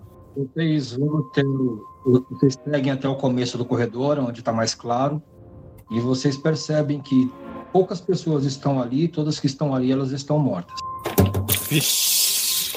Elas estão com roupa normal, estão com roupa de paciente. O guarda que cuidava da entrada, as secretárias que estavam na recepção, pacientes que estavam é, de alguma forma ali esperando para visitar algum enfermo, etc. Todo mundo que estava ali, eram poucas pessoas, mas todas ali estão mortas, picadas, mortas de várias formas. Nossa. Então, Vamos começar a abrir as portas, né? Que eu acho que o caminho não é por aqui. Está todo mundo morto. Qual porta vocês abrem? Qual que são as portas, Kleber? Repete aí, por favor. Tem a porta da diretoria, que é onde ficam os arquivos dos enfermos e o diretor, médico, diretor responsável. Isso todas as salas que são à esquerda, tá? Seguindo para o corredor da saída à esquerda. Essa é a primeira porta depois da escada. Aí tem a segunda porta depois da escada, que é uma almoxarifada, onde é guardado aquilo que são os pertences dos, dos enfermos. A terceira sala é uma sala de recepção, uma sala onde ficavam as pessoas que recebiam é, visitantes e novos, novos internados. Ah, e as salas da direita, duas salas de psiquiatras e uma sala de enfermaria. A enfermaria ela não está nem trancada, uma sala com porta de correr, onde tem todo mundo tem Vamos tentar ir na, na diretoria primeiro. Não sei. Pode ser. Vamos. Qual é a probabilidade de eu girar essa maçaneta e a porta já estar aberta e eu giro a maçaneta? Que a porta abre. Agora ficou fácil, hein? A gente entra na sala e descreve a sala, por favor. Na sala tem a para quem entra à esquerda uma mesa, cadeira, um, uma biblioteca no fundo, é, uma mesinha de canto, e aí do outro lado tem vários, vários armários de metal, é, aqueles de pasta suspensa com os dados médicos de todos os internados. Ah, vou olhar as pastas, ver se tem informação, olhar os prontuários, ver se acha os nossos nomes. Fica à vontade. Tá, eu vou abrir a gaveta, pegar lá os prontuários e eu vou olhando por nome. São muitos? Tem mais ou menos uns quatro é, armários com quatro gavetas cada um deve ter mais ou menos umas 40, 50 pastas cada uma dentro delas, mas é tudo em ordem alfabética, né? É, vou pela ordem alfabética, procuro ali pelo meu nome. Primeiro meu nome. Enquanto isso, eu queria saber se tem algum telefone dentro da sala. Tem um telefone sim. Eu tento ligar pra minha casa. O telefone tá mudo. Merda. Ah, tá. Achei que você ia chamar a polícia, ia ficar puto. tá, Clever, eu achei meu prontuário. O que diz no seu prontuário é que você já está lá há quatro meses. Caralho. Falou, é.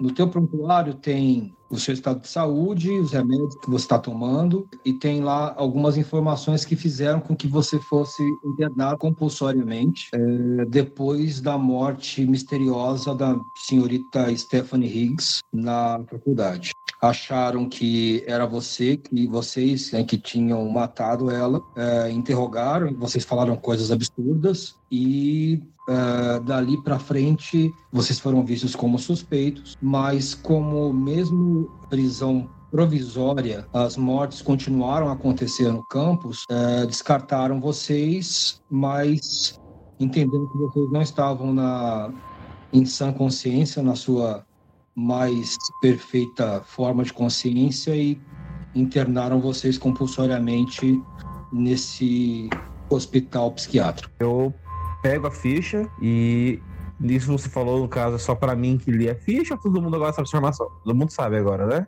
Você que sabe. Eu vou, eu vou divulgar para ele informações porque a gente tá preso, o que aconteceu. Eu falo, nossa, que estranho, porque parece que a gente é doido lendo esse formulário, mas a gente tá conseguindo fazer as coisas acontecer aqui. Será que a gente não conseguiu provar para ninguém? E você só se lembra de hoje, tá? Você não se lembra de nenhum dia desses quatro meses, nenhum de vocês. Tá eu pegaria a ficha de nós três e levaria com a gente. Uhum. Beleza, vocês pegam as fichas de vocês. O que mais? Descreve a sala de novo, tem mais o quê? Tem a cadeira, os arquivos. Uma biblioteca no fundo, um, uma mesinha de canto perto da biblioteca com um pouco de bebida. É, os armários, é uma sala bastante sucinta, bem uma, uma, uma, sala de médico. Tem as coisas na mesa dele, né? canetas, papel, outras coisas. Mas ele é o diretor, né? Então ele, ele tem uma sala um pouco mais pomposa, mas não é uma, uma sala cheia de, de móveis e nem é gigantesca, não. É uma sala normal. Tá, eu quero ver a bebida que ele tem e tomar um gole. Tomar só uma dosezinha, só pra ficar esperto. Tá, a gente vai pra onde agora? Vamos voltar, que aqui a gente tem só o prontuário. Não tem mais nada que vai ajudar a gente com os pergaminhos. Tem um monte de livro, mas acho que livro não deve ser relevante agora. A gente não precisa mais deles. Tudo aquilo que, o que vocês também percebem no prontuário é que vocês tinham algumas coisas em posse de vocês, mas que essas coisas eram as roupas, eram os documentos, essas coisas. O que era da faculdade foi devolvido para a faculdade. Vamos continuar explorando, ver o que a gente encontra. A segunda sala é a sala do almoxarifado. Tá. Ah, então é essa daí. Vamos lá, porque se a gente conseguir sair daqui, a gente tem que dar um jeito de provar que a gente não é doido, que não vão prender a gente de volta. É, então vamos tentar encontrar nessa sala do almoxerifado alguma roupa pra gente tirar essa roupa de doido. Beleza. Qual a probabilidade dessa porta estar aberta? Eu abro, eu puxo a maçaneta e a porta abre. Isso aí. Lá dentro tem é uma sala bem maior, com muitas caixas, cada caixa com um nome, né, o número das pessoas, o número da sala, o número do prontuário, meio que para você conseguir localizar facilmente quando alguém receber esse áudio. Então eu procuro o meu nome. Uma caixa está naquele corredor de proteção, que era o corredor mais bem guardado do local. Ok, então eu vou lá no corredor de proteção pegar a minha caixa. Ok, você encontra a sua caixa, tá lá as roupas que você imagina que você estava usando quando foi internado. Tem mais alguma coisa dentro da caixa de estranho? Tem, tem documento, né, tem uma carteira com seus documentos, não tem dinheiro, uma calça, um sapato, meia. Então, beleza. Então eu vou me vestir, eu me visto com tudo que tá lá dentro lá pra eu voltar a ser quem eu era. É, eu vou procurar minhas roupas também pra poder disfarçar a minha caixa. Beleza, na sua caixa tem mais ou menos as mesmas coisas. Tem carteira, não tem dinheiro, tem roupa e tem uma fotografia da, da sua mãe. O, o Simon não vai trocar de roupa? Estou pensativo. Eu queria investigar ah, os corpos. Estou pensando nisso aqui. Mas enfim, trocar de roupa enquanto isso. Ô, ô Kleber, todos os corpos morreram da mesma forma? Não necessariamente. Mas pelo mesmo assassino, vamos lá investigar os corpos. Pronto, a gente sai e vai investigar os corpos. Eu reviro os corpos e o que, que eu acho? Joga, joga para mim um dado. Quatro.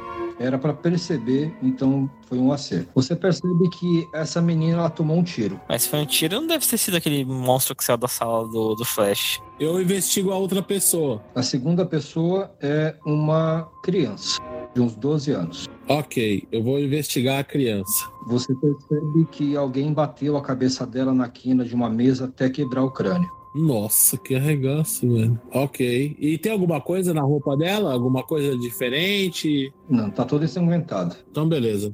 Só fico olhando assustado. Tem mais dois corpos. Eu vou olhar o próximo. Esse é o corpo do guarda. O guarda, ele foi atacado com um pedaço de madeira. É, ele foi golpeado várias vezes na cabeça, no pescoço, até ele não, não, não respirar mais. Ele tá com a cara toda deformada. Eu quero vasculhar por alguma arma aqui. Já que a menina levou um tiro, vai que tem uma arma. No, no corpo tem? A arma tá caída do lado dele, mas não tem bala. Parece que ele usou todas. Ah, eu vou pegar mesmo assim, vai que consigo assustar alguém. Eu quero investigar outro corpo.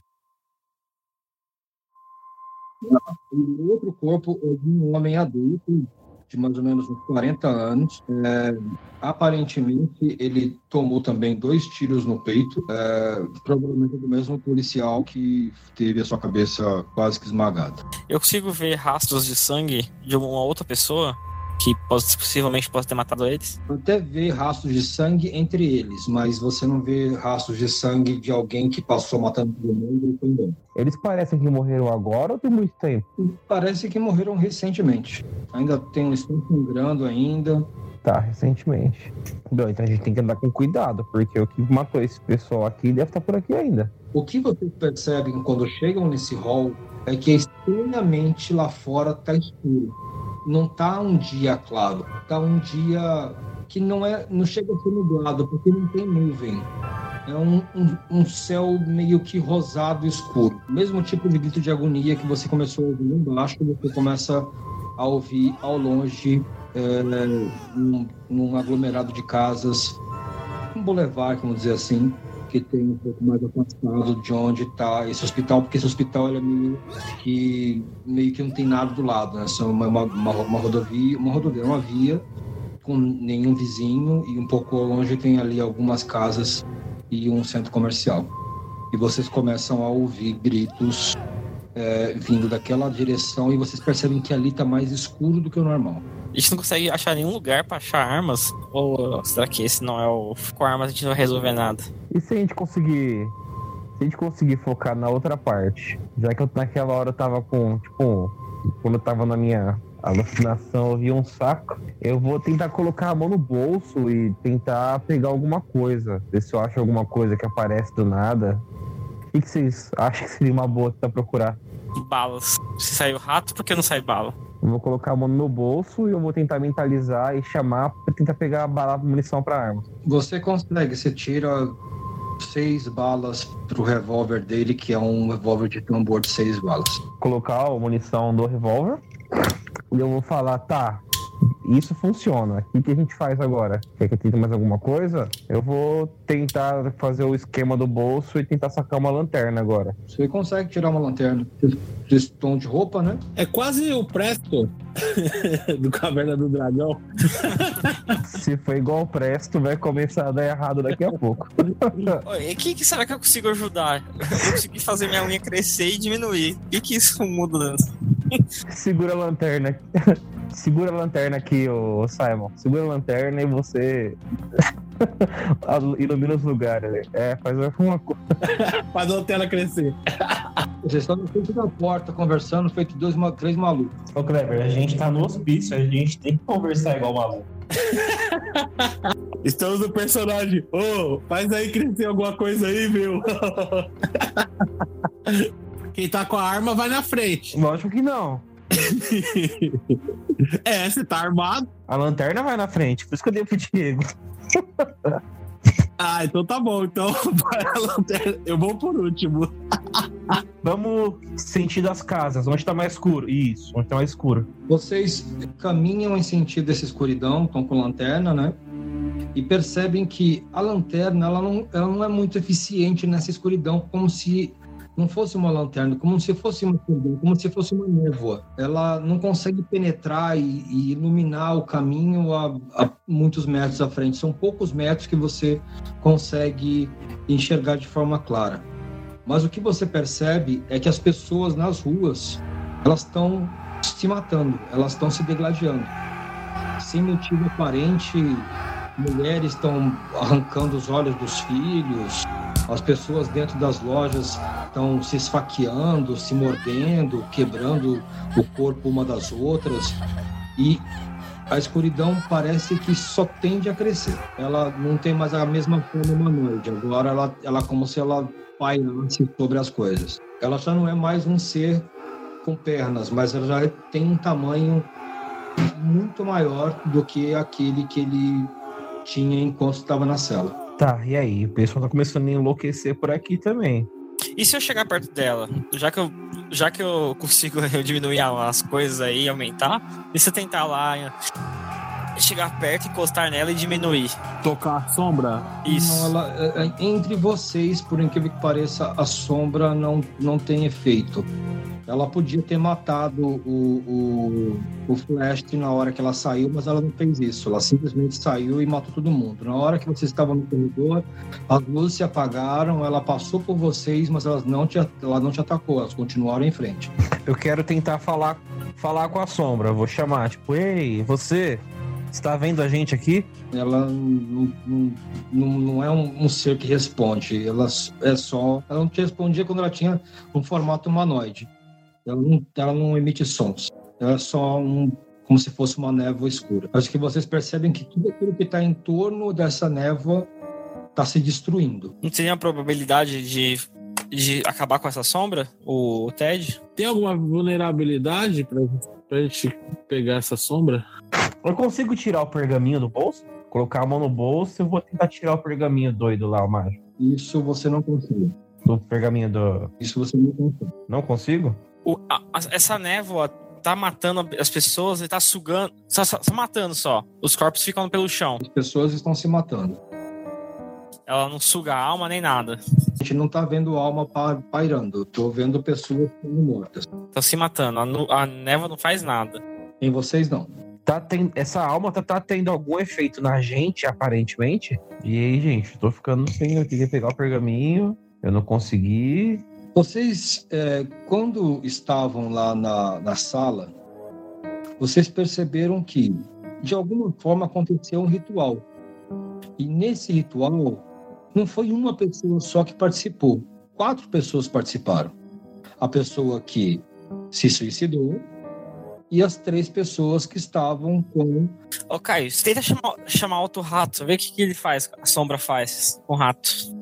Porque você matou o rato quando, a sombra, quando virou a sombra no seu, na sua sala, não foi? Não, ela, ele, ele achei cansou de esperar, o rato virou a sombra. O rato virou o negócio e foi embora. Então, oxe, a sombra é o rato? Aparentemente sim. No mesmo momento que o rato sumiu, a sombra apareceu. Mano, vamos fazer o seguinte. Kleber, é, é descreve onde a gente tá mesmo. É uma. Tem várias casinhas, é uma rua. Imaginem aquela, aqueles vila- vilarejos de cidade do sul, numa, numa cidade grande, uma cidade pequena, então tem lá uma rua larga com carros estacionados na transversal eh, dos dois lados, ou de um lado só, agora não, não importa, mas vamos colocar de um lado só.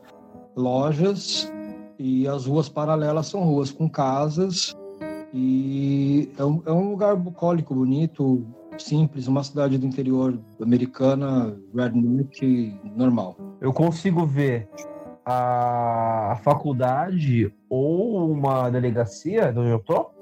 A faculdade, ela fica a 600 quilômetros de onde vocês estão. A gente ia pegar um carro e voltar pra faculdade. Vou roubar um carro aqui na rua, vai entrar nós três e vamos dirigir caminho à faculdade. Tem algum carro abandonado com a porta aberta aqui, já que tem uma galera morrendo? Qual a probabilidade? Pergunta aí, ô Ted. Beleza. Qual a probabilidade que a gente tem de abrir a porta de um carro e encontrar ele com a chave na ignição? E eu abro a porta do carro. Beleza, a chave está lá. Então, cai pra dentro. Quando você pede isso, você percebe que, pelo menos uma sensação, parece que a névoa escura cresceu um pouco mais. A gente sai, Kleber, a gente sai. Ok, vocês pegam o carro, já deve ser o quê? Umas 4 horas da tarde. 4 horas da tarde, vocês vão fazer 6 horas de viagem, vão chegar lá perto da meia-noite. É, se forem direto, se decidirem parar no caminho para dormir, também podem. Aí é uma questão de como vocês querem, quem é que vai dirigir primeiro, etc. Eu acho que a gente deve revezar no volante pra gente ir direto pra descobrir o mais rápido possível. Então dirige primeiro aí vocês, que eu vou dormir aqui atrás. Fiquei no banco de trás e deixei um dirigindo pro minha parte. Eu. É de primeiro. Quem vai ser o segundo a dirigir? Pode ser eu. O Flash. Simon terceiro. Bora. Vocês pegam a estrada, sentido faculdade, no estado ao lado, né?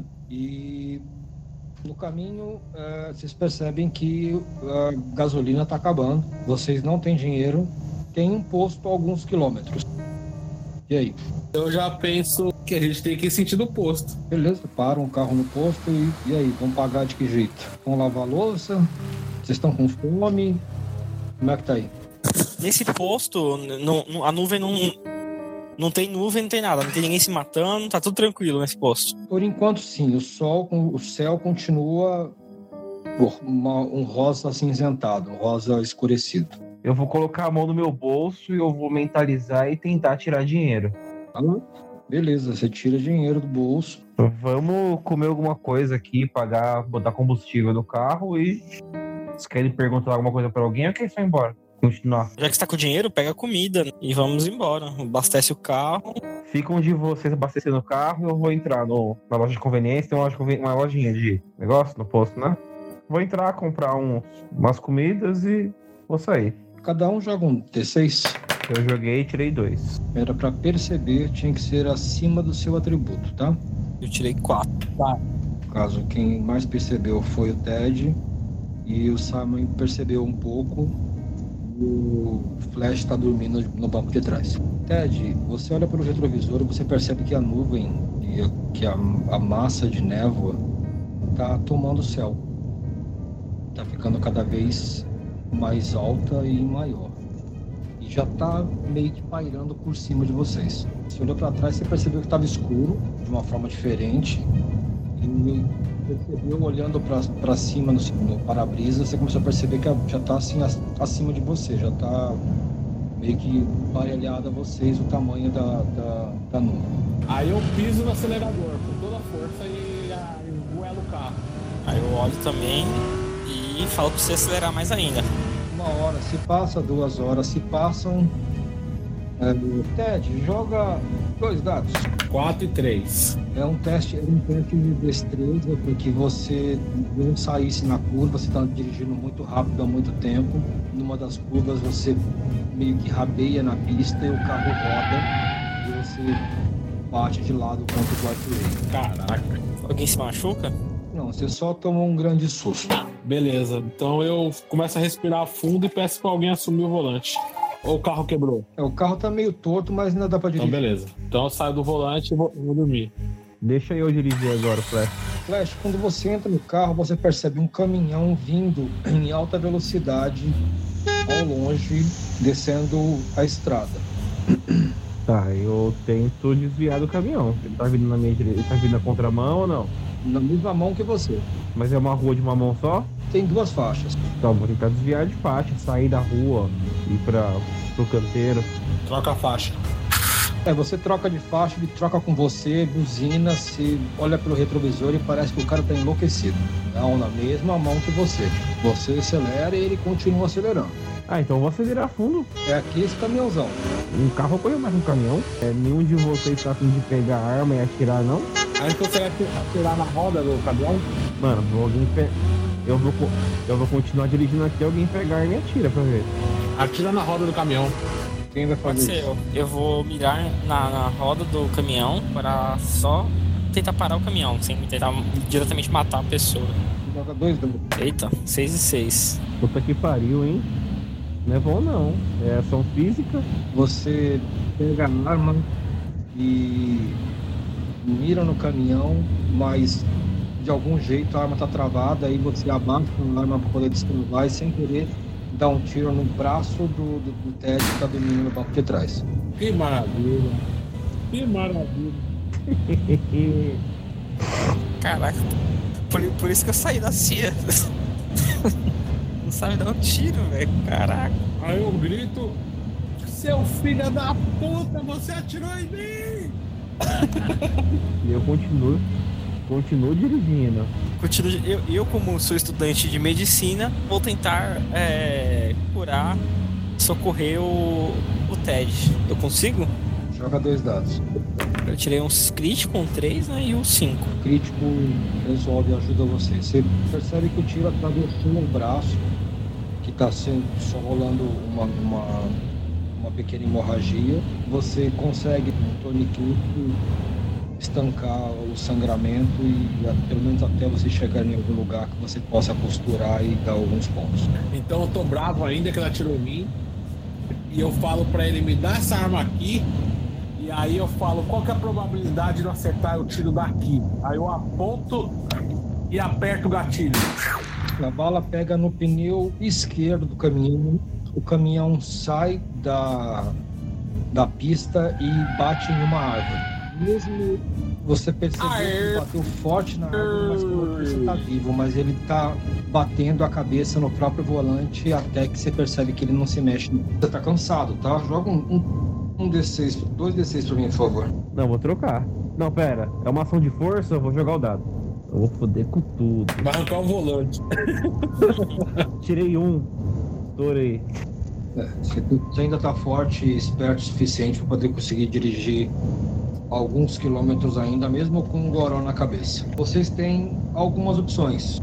Ir para um hotel para poder descansar, ir até a faculdade à noite mesmo, tentando descobrir alguma informação e correr o risco de serem pegos, afinal de contas a faculdade não é uma força armada, mas tem alguns guardas, né? Ou vocês podem também tentar encontrar o, o professor e tentar descobrir alguma informação dele.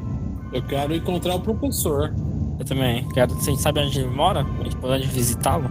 É, na ficha que vocês pegaram no hospital, tem é, alguns dados das pessoas envolvidas no processo e uma das pessoas era o professor, ele, ele, ele continuou lecionando mesmo depois do, do ocorrido durante algum tempo. Então tem um telefone lá de contato. Orelhão perto da gente?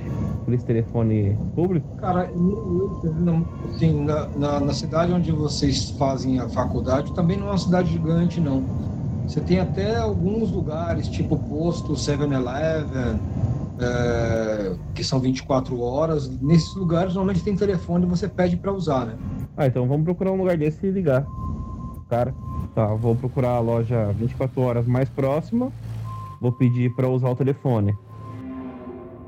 Quem pode ligar pode ser o Ted, né? Pra ver se ele tem probabilidade de o professor atendê-la. Então eu disco o número e eu penso, eu falo, né? Qual será a probabilidade do professor atender essa hora da noite? Tudo bem? Aqui é o professor Edgar Stewart.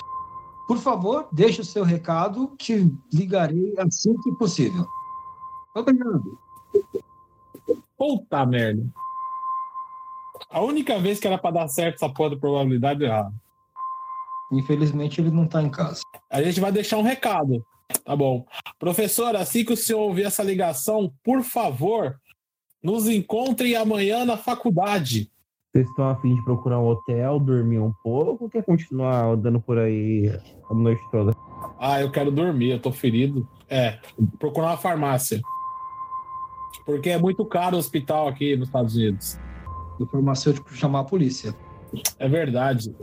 O precisa é de linha, agulha e álcool. Você pode comprar isso até numa loja de pesca, você pode comprar. Então a gente vai achar uma casa de ferragem, vai comprar linha e agulha. É que essa hora tá fechado, né? Não, a, a Home Depot é 24 horas. Então. é a Home Depot, né? Ok. Então vocês vão lá, compram um anzol pequeno de pescar, uma linha de pesca, é, compram uma garrafa de uísque e vão pro hotel.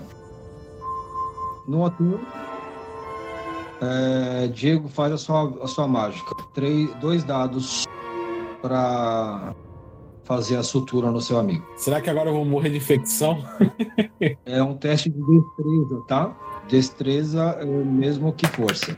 Você tirou um crítico, né? O crítico resolve o assunto. Você foi lá e deu três pontos simples de cada lado, no lado da entrada da bala, lado da saída da bala. É, desinfeccionou antes todo, né? Todo o material. E amanhã, tomando um antibióticozinho, você sabe que o TED vai estar só com, um, daqui a algum tempo, com uma cicatriz. Vai doer durante algum tempo, mas está bem acordou de manhã e a ideia principal é encontrar os pergaminhos. Vocês ligaram ontem, deixaram um recado. Se quiserem ligar de novo, não sei, talvez no hotel tenha telefone. Ah, pega o telefone e liga de novo para ver. Tá bom, eu, eu, vou ligar. Vou ligar, eu mesmo vou ligar, acordo, tomo meu café lá e ligo para a faculdade tentando falar com alguém, de preferência com o professor. Ela fala: é, ele, ele já há algum tempo não, não vem mais para as aulas. Ele é, sabe, aconteceu uma tragédia alguns meses atrás, aproximadamente quatro meses atrás, é, onde uma aluna dele se matou e ele tentou manter o trabalho, mas ele ficou muito aficionado com algumas coisas e há algum tempo ele já não não está mais comparecendo às aulas. A gente está até preocupado com isso, sabia? É, eu posso pegar o endereço dele para poder fazer uma visita se ele estiver na casa dele? Sem problema. Se você quiser, eu lhe passo. Você, você é o quê? Você é aluno? Sou aluno. É, me dá seu nome aqui que eu tenho que anotar, né? Só posso passar para pessoas que têm algum contato. Me dá seu nome que eu, que eu, que eu te dou um número. Inventa um nome, inventa um nome. E... Tá bom, sou, sou Simon. Não, mas você foi preso por matar a aluna. Ela vai ver que, que é da faculdade não vai querer passar. Que não é da faculdade. Descobriram que vocês não eram as pessoas responsáveis, mas vocês eram, não eram pessoas confiáveis. Tu é doido. Puta, é verdade, né? Sou, é, posso falar que sou um aluno antigo que chamado Robert. Como, como que é o seu nome? Como é o seu nome? Desculpa, eu não ouvi. Robert do quê? Robert Simons. que sou um aluno antigo que de muitos anos atrás e sou um amigo pessoal dele também e queria fazer uma visita da família, saber como está. É, por, por ser uma pessoa que não sabe mentir, joga um dado, por favor. Puta merda, não acredito, vai dar merda. É outra é, pessoa, não, pô. Você tinha que tirar é, do seu ou mais. Isso não era um teste de força, era um teste de convencimento. Você estava tentando aplicar uma mentira na pessoa e ver se a pessoa acreditava. Tre tremeu a voz, tremeu a voz já era. Você foi pego na sua mentira miseravelmente. Ela falou: como é que é? é Robert. Robert. Simon? Nossa, se esse aluno tivesse é, é, conosco hoje, deveria estar com 92 anos. Você tem 92 anos? Porque é o único aluno que estudou aqui com a gente faz mais ou menos esse, esse tempo que ele, ele já faz mais de 80 anos que ele saiu daqui. Quem, quem, quem, quem, não, Você não tem voz de idoso. Quem é você? Eu, eu, melhor, eu posso falar pro meu amigo falar com você. Acho que o, o Ted, você vai lembrar, o meu amigo aqui, você vai lembrar dele. Ô Ted, fala aqui pro telefone, por favor. Tá, então eu vou tentar falar o nome. Eu vou, eu vou tentar falar que o, o meu amigo se confundiu. E é, eu dou o nome de um aluno que era normal aí da sala aí na época. O Patrick Swayze. Meu Deus. Ah, o Patrick, Patrick. Ai, oi, Patrick, tudo bem? Tudo! Então, Patrick, como, como eu te falei, como eu tava falando aí pro seu amigo meio confuso, acho que ele fala para ele que não é muito bom assim exagerar toda noite no álcool não que, que causa problema é, como como Ai, Patrick? Saudade de você você nunca mais veio aqui me ver. É... ah não tive tempo desculpa. Mas eu vou dar uma passadinha aí logo mais. ela fala então o professor já faz algum tempo que ele não não vem para cá. A gente a gente tenta contato com ele já há algum tempo. A gente está preocupado na verdade a gente até foi até a polícia para avisar que, que a gente não está tendo contato com ele, que a gente não está encontrando ele mais. É, eu, eu, sinto muito, mas assim, eu posso até te passar o endereço, mas eu, eu não acredito que você vai encontrá-lo lá, porque a polícia está lá quase todos os dias, fazendo ronda. Não tem problema, eu vou tentar falar com ele, tentar dar uma olhada lá na região da casa dele, ver se tem algum vizinho próximo que conhece ele, só para poder tentar encontrar ele para ele rever um velho amigo. Bom, é na, na St. Mary com a 45. Beleza, obrigado, até logo. Tu, tu, tu, tu, tu. E aí, vamos lá? Vamos. Então, beleza, Kleber. A gente pegou o endereço, e a gente foi bater lá na porta lá da casa dele. E aí? Bem, vocês percebem que tem uma luz tênue no segundo andar. No fundo da casa não tem naquele momento nenhum carro da polícia, mas você vê uma luz tênue no segundo andar. Então a gente vai bater na porta e alguém atende? Então, ninguém atende. Nem barulho, nem barulho você ouve. Você só percebeu que tem realmente uma luz tênue lá em cima. Tá, então eu vou tentar forçar a maçaneta para ter a probabilidade de a porta estar somente encostada. Abriu. Aí é, tem, tem a escadaria, uma escadaria lateral que leva para a parte de cima. A luz tênue vem, parece que vem do quarto, do final do corredor, à sua esquerda, acredito eu. Beleza, a gente sobe. Então eu falo pro Flash e pro Simon, vamos lá ver essa luz, ver o que tá acontecendo, ver se a gente encontra o professor. E a gente vai sentindo a luz. É uma luz bruxuleante. É uma luz bem tênue. Vocês sobem as escadas, entram no corredor esquerda, percebem uma porta entreaberta com essa luz fantasmagórica, bruxuleante, bem tênue, ainda balançando por lá. Aí vocês abrem a porta e vocês só veem um quase que um altarzinho, uma mesinha onde foi colocada uma uma vela, aquelas velas de sete dias, é, e um bilhete do lado é, dizendo é, Stephanie, eu vou trazer você de volta. Assinado Edgar como a vela está menos da metade, vocês imaginam que essa vela foi acesa no máximo há três dias atrás. Nossa. E dentro do quarto tem alguma coisa que suspeita ou que dê, dê indicativa do, do professor? Bem, a, é, essa, esse é o quarto dele. a cama tá toda revirada, tem muito lixo no chão, comida, é, assim, largada, como se ele tivesse perdido a noção da, da realidade, estivesse vivendo é, aquele filme Últimos Dias na pele do Schwarzenegger, comendo cerveja com pizza no liquidificador.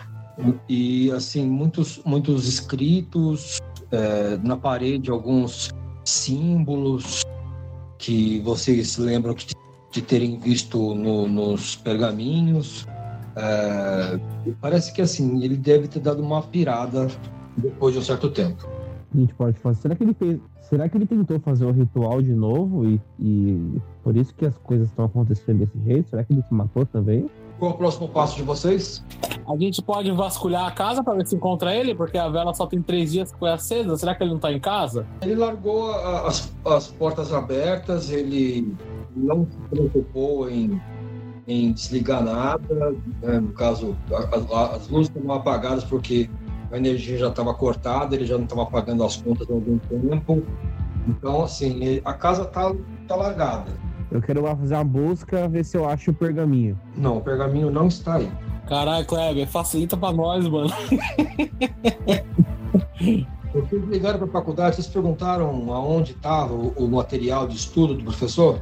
Não, que ele tá dando aula, mas achei que ele tinha sido afastado. Então, beleza, Kleber. Eu procuro um telefone na casa do, do professor, tem, né? Ele tá cortado já, porque já faz algum tempo que ele não paga porra nenhuma.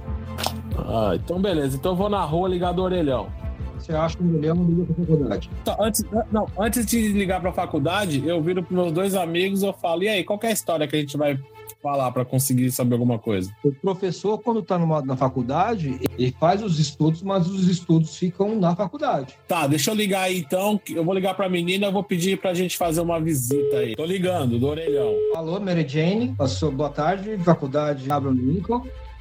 Oi, tudo bem, Mary Jane? Aqui é o Henrique. Eu sou um aluno de conclusão de curso da faculdade Unistar.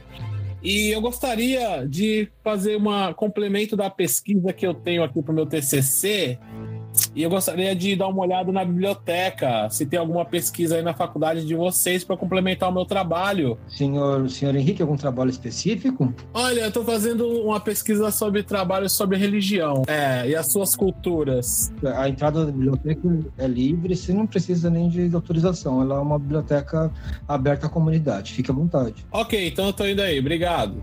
Ok. Tchau, tchau. Aê. Você vai lá então? Não, nós três, porra. Vamos nós três. Tá, os pergaminhos tá lá, vai nós três lá. Beleza. Os pergaminhos estão lá? Eu não sei. Vocês perguntaram da biblioteca. Então eu falei onde era a biblioteca. Cara, vai um só. Se essa porra tiver aqui, vai ter que voltar tudo de novo. Vai lá um só. Você que falou, vai lá e acha. Ou investiga onde tá. Mas a, mas a biblioteca é grande, então fica um na casa e vai dois. O que você acha? Quem vai sair? Quem vai comigo? Ah, fica, fica eu, Simon. Eu, eu não sei o que eu faço de, de útil desse negócio, eu vou ficar aqui. Tá, então beleza. A gente chegou na faculdade, Kleber. A gente entrou direto na biblioteca e eu já fui nos livros de religião sobre algum autor que o professor comentava na sala. Isso é possível? Então, tem, tem alguns livros sim, mas eles falam muito superficialmente porque era mais dito como uma lenda do que como uma verdade. A única pessoa que realmente é, explorou e conseguiu informações mais é, contundentes em relação à Tuluia Azul foi o próprio professor Edgar. Os estudos dele ainda não tinham sido publicados, então tem só ali algumas coisas, algumas informações sobre um lugar no, no no Chile, onde é, você, através de um espelho, você conseguia ver um lago, mas o lago não existia. No reflexo do espelho, você via o lago, mas quando você olhava para local, o lago não existia. E eu tô dentro da faculdade. Estou dentro da faculdade, na biblioteca. Tem algum local onde os, os professores guardavam arquivos, alguma coisa separada da biblioteca que eu possa olhar? Tem, tem uma sala de arquivos grandes no porão, próximo à entrada da faculdade, embaixo da recepção. Tem que pedir para Mary Jane. E eu consigo acesso para lá? Ok, então eu vou lá falar pessoalmente com a Mary Jane. Espero que a Mary Jane não te reconheça. Não, não vai reconhecer, não faz tempo isso aí? Não, faz não? Quatro meses. Quatro meses? Ixi, ela vai reconhecer. Eu, eu tento. A Mary Jane não almoça, não? Não vai sair do lugar pra eu tentar entrar sem ninguém ver. Almoçar, almoça, né? Teve, acho que perto do meio-dia ela deve sair com o lanchinho dela pra comer sentada na praça. Então eu quero ficar de longe observando ela sair do local lá próximo de onde eu preciso entrar pra eu tentar entrar. Beleza, se você fica ali sentado na escada, meio dando uma de João sem braço, perto do meio-dia você percebe ela levantando, pegando uma sacolinha e indo até o toalete. É, essa sala do arquivo você tem que passar pela recepção, entrar na primeira porta à sua direita e tem uma escadaria que leva para o arquivo. Ok. Então eu tento agir naturalmente e eu penso qual que seria a probabilidade de eu conseguir entrar direto se ninguém me interromper, me parar, porque a mulher não tá lá mesmo. Quando você faz isso, quando você pede para você passar por todo o hall sem ser interrompido, a nuvem negra cresce muito mais. É, então, como eu não consigo falar com ele, eu continuo entrando. Foca em achar o pergaminho. Foca o pergaminho? Ok, você, ninguém te incomoda. Ninguém percebe você. Como se você estivesse sempre no lugar certo, na hora certa. Quando a pessoa virava, é a hora que você passava. Ninguém conseguia te perceber, mesmo sem querer. Sempre no lugar certo, na hora certa. Quando a pessoa virava, é a hora que você passava. Ninguém conseguia te perceber, percebe você. Como se você estivesse, mesmo sem querer. Ok, então eu, eu desço até o arquivo e, e começo a procurar alguma caixa que tenha o, o nome do professor. É, tem muitas caixas nesse arquivo, são trabalhos inacabados de muitas, muitas, muitos professores e alunos, mas eles são meio que na data, né? Então é, você percebe que os últimos arquivos são praticamente dos últimos seis meses. Então, a última prateleira de arquivos é onde deve estar o, o material dele. Tem uma caixa grande de madeira embaixo e grande, mas grande mesmo, assim, uma caixa que tem um tamanho quase de uma porta de, de largura é, e mais algumas caixas com o nome dele na prateleira de cima. É, na caixa tem é, o pergaminho da, da Stephanie, várias anotações sobre o pergaminho, sobre as coisas que eles viram quando eles estavam no Chile. Então, beleza. Então, abra a primeira caixa com o nome dele na prateleira em cima. O que, que eu encontro? É, mais ou menos uns dois cadernos de anotação dela e só. Certo. Tá, então eu enfio tudo embaixo da minha blusa e eu tento sair de lá. Tem mais duas caixas e a caixa grande no chão. Caralho, mano. Então calma aí que eu não vou sair, não. Eu abro as outras caixas. Na segunda caixa você encontra os três pergaminhos, que são de vocês, e as anotações sobre é, as conclusões que ele conseguiu tirar sobre os pergaminhos. Aê, porra! Chupa! Tá, então antes de eu tentar sair dali, se alguém me pegar, eu quero dar uma lida para saber da conclusão. É, o que se conclui é que isso tentando ser racional, tá? É, no momento de loucura, a Stephanie Higgs cortou a própria garganta, é, tentando reanimar um, um estágio que ela conheceu quando estava no Chile, de acordo com os pergaminhos traduzidos. Esses pergaminhos eles é, se conciliam numa só informação, em que é, aquilo que acreditamos na verdade não é real e que existe um, um outro lado real. Esse outro lado real ele pode ser aberto e fechado de acordo com, com o, os rituais. E aparentemente ela acreditou que esse ritual fosse verdade e se sacrificou. É, três alunos ficaram em choque e disseram coisas estranhas de ratos que cresciam, unhas, moedas que ficavam flutuando no ar, dinheiro que saíam de sacos e coisas do tipo, e eles foram é, diagnosticados como esquizofrênicos e foram internados. E é, era dito era que esses mundos nesses mundos existia existiam as sombras e que as sombras se somariam mas nada de tão específico assim ok Beleza. e que existiam, que existiam poderes e amuletos que ajudavam na concretização do ritual. Ainda tem uma caixa e ainda tem a caixa gigante. Tá, então vou abrir logo a caixa gigante. Ok, você é, encosta a caixa gigante na parede, tira os pregos, abre e tem um espelho enorme. E o que você vê no reflexo do espelho é um lago e mais um gramado, lá no final um lago bem bonito e na beira do lago uma casinha saindo fumaça e você percebe o professor Edgar entrando na casa. Certo, eu tento tocar o espelho, alguma coisa acontece? A, a sua mão transpassa o espelho. Nossa. É quando você grita, ninguém ouve. E quando você enfia a mão, ninguém vê. Então. Eu não consigo chamar ninguém, né? Tá, então eu entro dentro do espelho. Você tem certeza? Tenho. Você entra dentro do espelho. E aí que os seus amigos gritam para você, tentam te chamar, mas você não ouve. Você só continua. Quem tá fora do espelho é o Simon e o Flash. Joguem um dado cada um. D6.